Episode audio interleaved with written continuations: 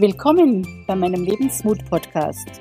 Ich bin Ursula Maria Ruf, die Mindset-Mentorin, die dir Mut macht für ein bemerkenswertes Leben mit mehr Liebe, mehr Lachen, mehr Gesundheit, mehr Fülle und Erfolg.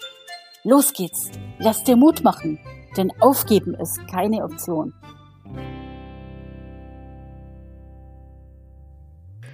Grüezi, Servus und Hallo in die Schweiz, nach Österreich und nach Deutschland und wo immer du mich auch hörst. Willkommen zur Folge Nummer 17 des Lebensmut-Podcasts. In Folge Nummer 15 habe ich dir ja darüber erzählt, wie ich meine Berufung gefunden habe, wie ich sozusagen rekrutiert worden bin und ja, wie es danach steil bergab gegangen ist und wie ich zum Pflegefall geworden bin. Heute möchte ich dir darüber erzählen, wie ich aus dieser Lebenskrise wieder rausgefunden habe und vor allen Dingen ins Leben zurückgefunden habe. In der letzten Folge habe ich damit geendet, dass wir nach einem halben Jahr Wartezeit endlich im Dezember 2014 einen Termin in der Uniklinik hatten und eigentlich davon ausgingen, dass wir mit dem Termin für die OP rausgingen. Also mit großer Freude und Zuversicht rollerte ich mit meinem geliehenen Rollstuhl ins Sprechzimmer. Obwohl die ganzen Tage vorher schon sehr angespannt waren, war ich mir doch sehr, sehr sicher, dass sie mit dem OP-Termin heimgehen würde. Habe also im Kopf mir schon ausgemalt, was sie alles tun würde, wie es weitergeht, wenn ich wieder laufen kann und, und, und. Das Gespräch fing damit an, dass uns der Arzt, auch, darauf aufmerksam gemacht hat, dass die OP sehr riskant sei. Er hätte Bedenken wegen meines hohen Gewichtes, wobei er natürlich anerkennen würde, dass es sehr viel abgenommen hätte. In Klammern immerhin 100 Kilo, über 100 Kilo. Aber meine Knie seien halt nach wie vor durch die Ödeme bedingt sehr dick und da wird es gar nicht einfach, überhaupt das Knie zu finden. Er wird mir auf gar keinen Fall operieren. Und er glaube auch nicht, dass irgendein anderer Arzt das machen würde. Seiner Meinung nach hätte ich doch mehr Lebensqualität im E-Rolli als früher als Schwerstgewichtige. Er meinte, ich soll mich auf ein Leben im Rollstuhl einstellen und ich werde nie wieder laufen können. Für mich ging in diesem Moment die Welt unter. Ich war wütend und immens traurig. All meine Ziele, alle Wünsche, alle Pläne, was soll aus ihnen werden? Ich war mir doch so sicher gewesen, dass das Universum, Gott wer auch immer noch einen Job für mich hat und eine Aufgabe für mich hat. Und jetzt das, um ehrlich zu sein, ich war total verzweifelt. Das konnte es doch nicht gewesen sein. Mir ging es im Grunde genommen gesundheitlich so gut wie viele, viele Jahre nicht mehr, wenn man von meine Knie absieht. Und nun das. Natürlich war ich an dem Tag nur am Heulen. Ich bin in Selbstmitleid versunken. Wir fuhren ziemlich down nach Hause und ich bat meinen Hausarzt um ein Gespräch. Oh, er verstand die Welt nimmer. Und er meinte, Risiken hat es bei jeder OP und Komplikationen kann es immer geben. Aber man kann sie doch, falls sie auftreten, auch gut behandeln. Er versucht mir Mut zu machen, nicht aufzugeben. Aber und er machte mir klar, dass es jetzt an der Zeit ist, wirklich um Hilfe zu bitten. Ich soll endlich doch Rente beantragen. Anmerkung am Rande, das habe ich dann damals auch nicht gemacht.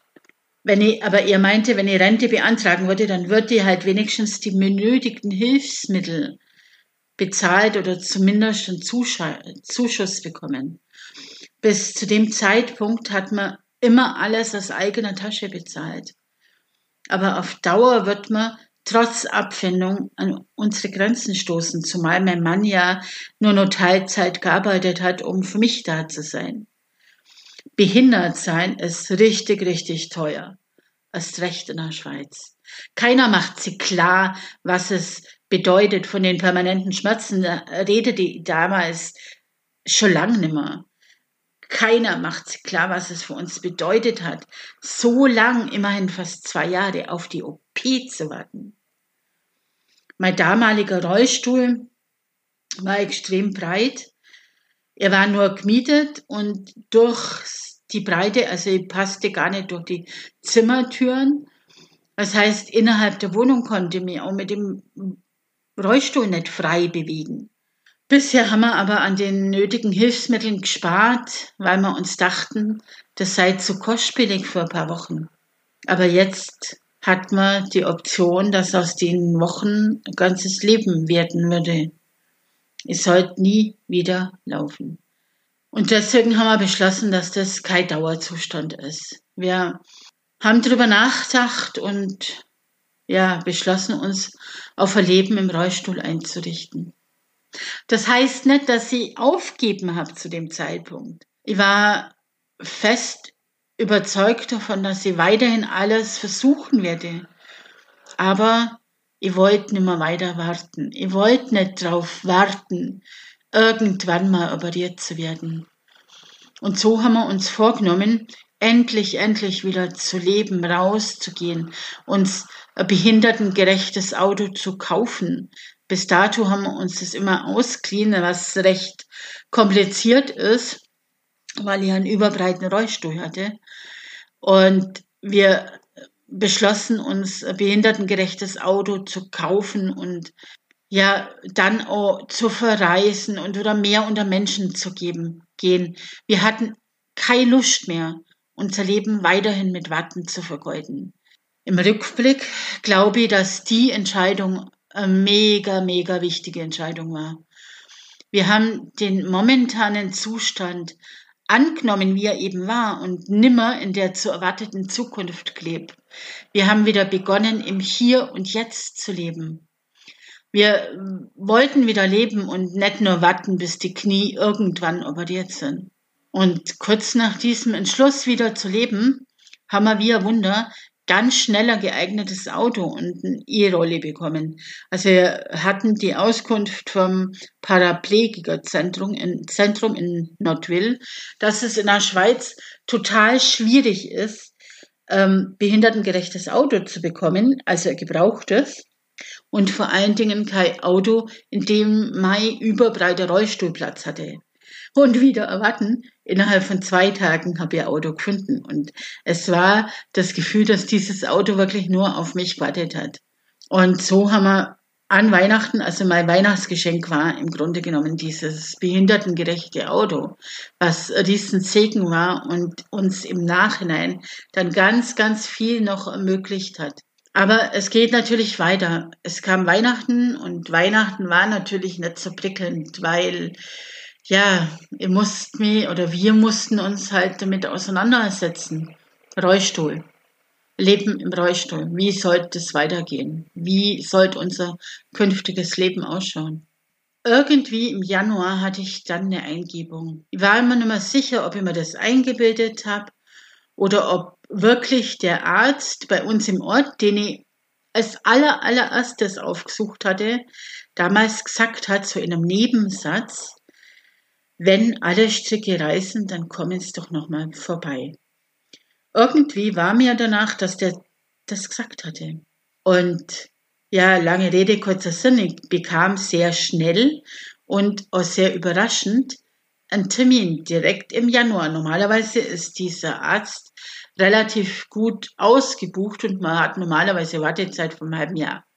Überraschenderweise bekam ich direkt im Januar einen Termin und ja klar, als wir da waren, hat er mich natürlich auch auf die Risiken einer OP hingewiesen. Aber und er hat mich gefragt, was sie denn erwarten würde von ihm jetzt. Weil er hat ihm natürlich gesagt, dass die anderen eben auch abgesagt haben.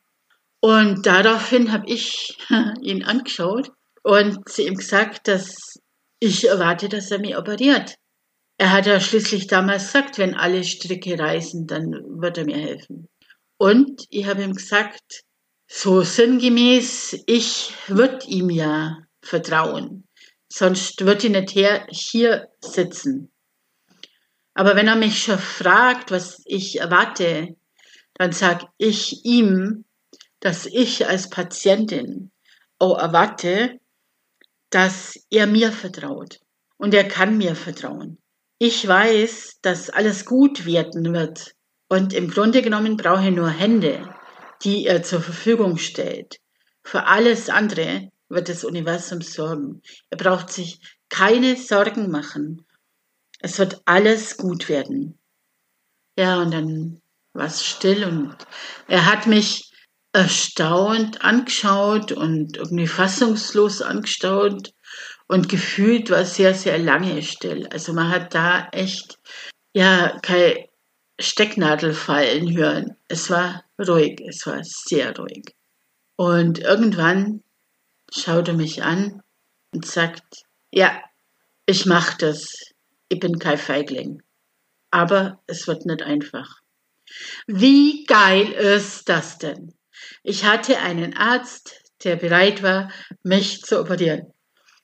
Irgendwie am 22. Januar oder so ähnlich 2014.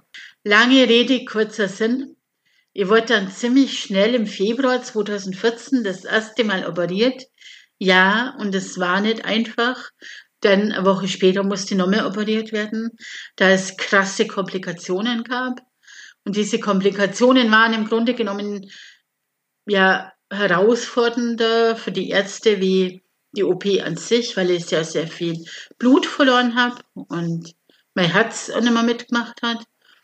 Und ich weiß noch, dass ich im OP lag und gewusst habe, jetzt habe ich die Möglichkeit zu gehen. Also wenn ich keine Lust mehr habe, könnt ihr jetzt gehen.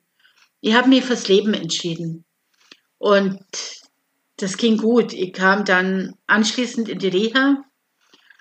Und auch da passierte wieder Wunder, weil dieser Arzt, der mir aufgenommen hat, hat gemeint, sie würden das niemals innerhalb von drei Wochen schaffen, mit zum Laufen zu bringen. Ich sei jetzt jahrelang äh, nimmer gelaufen und im Bett gelegen und es ist gar nicht möglich, mich innerhalb von drei Wochen zum Laufen zu bringen.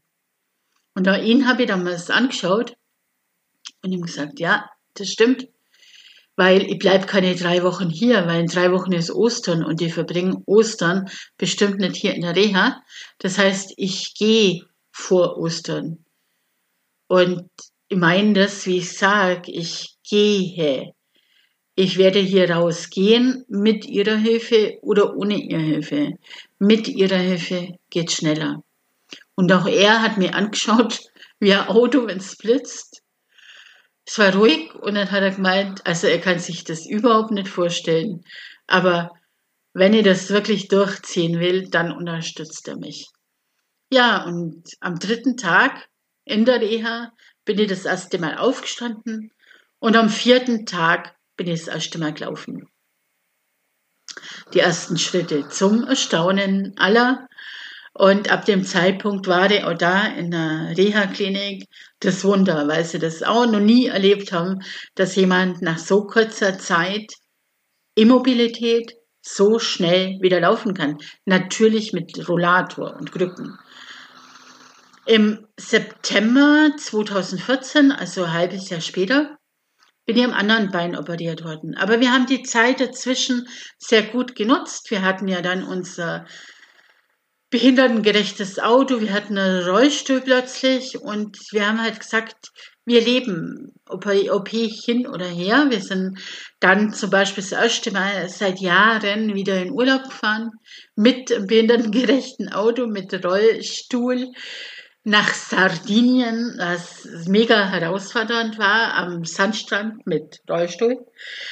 Und es war ein wunder, wunderschöner Urlaub, in dem wir aufgetankt haben, in dem wir es uns so richtig gut gehen ließen. Und wie gesagt, im September bin ich dann wieder ins Krankenhaus. Und auch da gab es Komplikationen und ich bin auch wieder zweimal operiert worden. Also es ist wieder eine Geschichte für sich. Lest es gerne in meinem Blog nach, weil da durfte ich auch ganz wertvolle Erfahrungen machen. Die Reha anschließend habe ich mir dann gespart und wir sind direkt nach meiner Entlassung aus dem Spital drei Tage verlängertes Wochenende an Lago Maggiore gefahren, noch mit dem behindertengerechten äh, Auto. Und die drei Tage waren mehr wert wie drei Wochen Reha, weil einfach eine andere Umgebung, keine kranken Menschen und so weiter. Und es war einfach wunder, wunderschön. Und ich, wir sind dann mit im Rollstuhl noch zurückfahren, nach Hause gefahren. Und um aus dem Auto zu kommen, musste ich sowieso aus dem Rollstuhl aufstehen.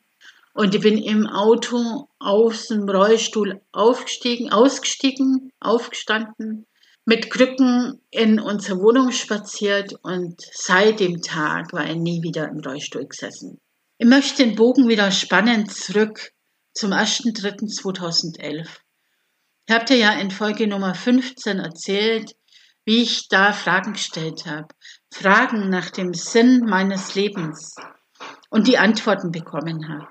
Und die Antwort war damals, dass ich Seminare geben werde, dass ich Schulungen geben werde, dass ich um die Welt reisen werde.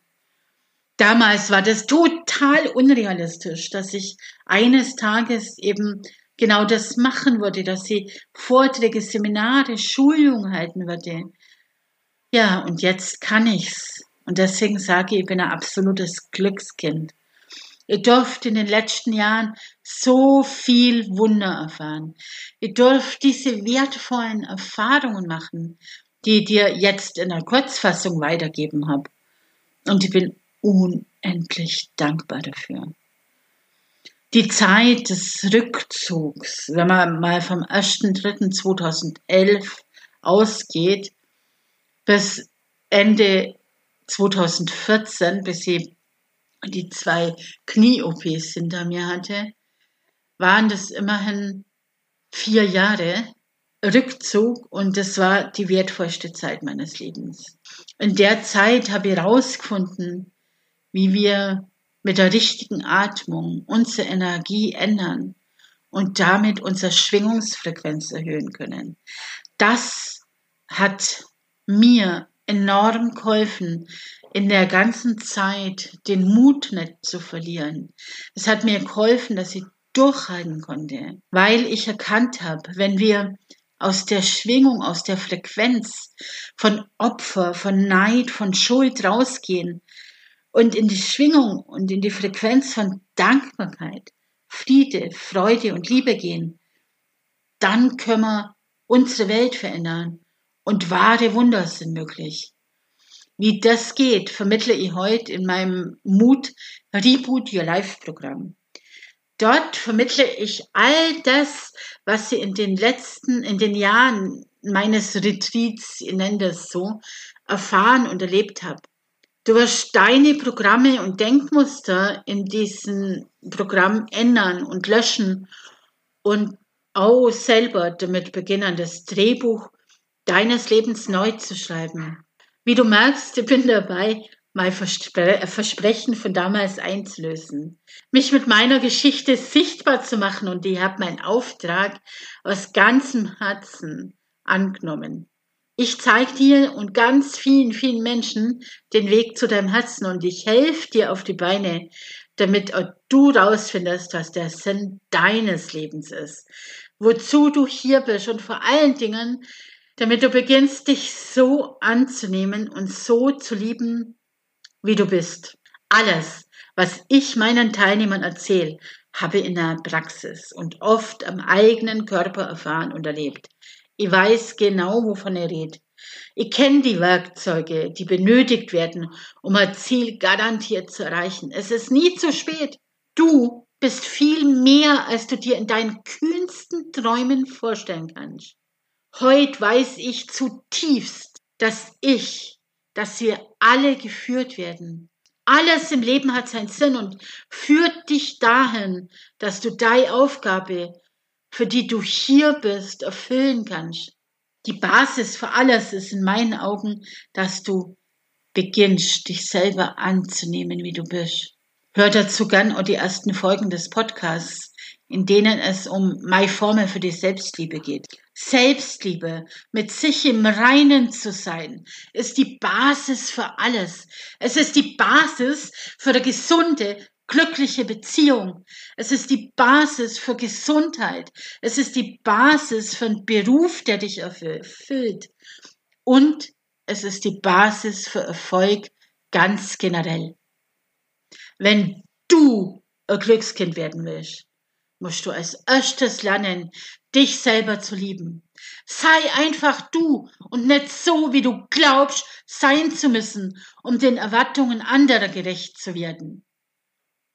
Meine Vision ist es, ganz viele Menschen zu begleiten und dabei zu unterstützen, das Drehbuch ihres Lebens ebenfalls neu zu schreiben. Ich habe die ganz feste Überzeugung, dass wir es alle selber in der Hand haben, Gestalter unserer Realität zu sein. Ich bin der beste Beweis dafür, was alles möglich ist, wenn man sich selber liebt und an sich selber glaubt. Und gerade weil ich genug Baustellen habe und immer hatte und immer noch habe, bin ich authentisch und kann dich sozusagen aus erster Hand dabei unterstützen, dass auch du lernst, dich selber zu lieben, den Sinn deines Lebens erkennst und herausfindest, was deine Berufung ist. Ich kann dir die richtigen Fragen stellen, damit du die Antworten bekommst, die du benötigst, um deine Berufung herauszufinden. Deine Talente und Fähigkeiten zeigen dir übrigens den Weg dorthin. Mit meinem gesamten Erfahrungsschatz als Unternehmerin, 35 Jahre, meinem Krisenmanagement, meinen wertvollen Coaching-Tools und Methoden und meiner Begeisterung, meiner Liebe für dich und deine Ideen unterstütze ich dich, gern dein Leben wieder auf Erfolgskurs zu bringen. Wenn du Fragen an mich hast, schreib sie mir gerne in den Kommentaren oder in einer Mail oder unter meinem Instagram oder Facebook-Posts. Die Links zu meinem Mutprogramm Reboot Your Life, mein Buch Einfach schwer in Ordnung, in dem ich mal Geschichte im Detail erzähle, findest du in den Shownotes. Und jetzt lass dir Mut machen. Aufgeben ist keine Option. Er Wille, da Weg. Heb Sorg um die. Schau, dass es dir gut geht, denn du bist die wichtigste Person in deiner Welt. Und nur wenn es dir gut geht, geht es dem Umfeld auch gut. Danke und bis zum nächsten Mal.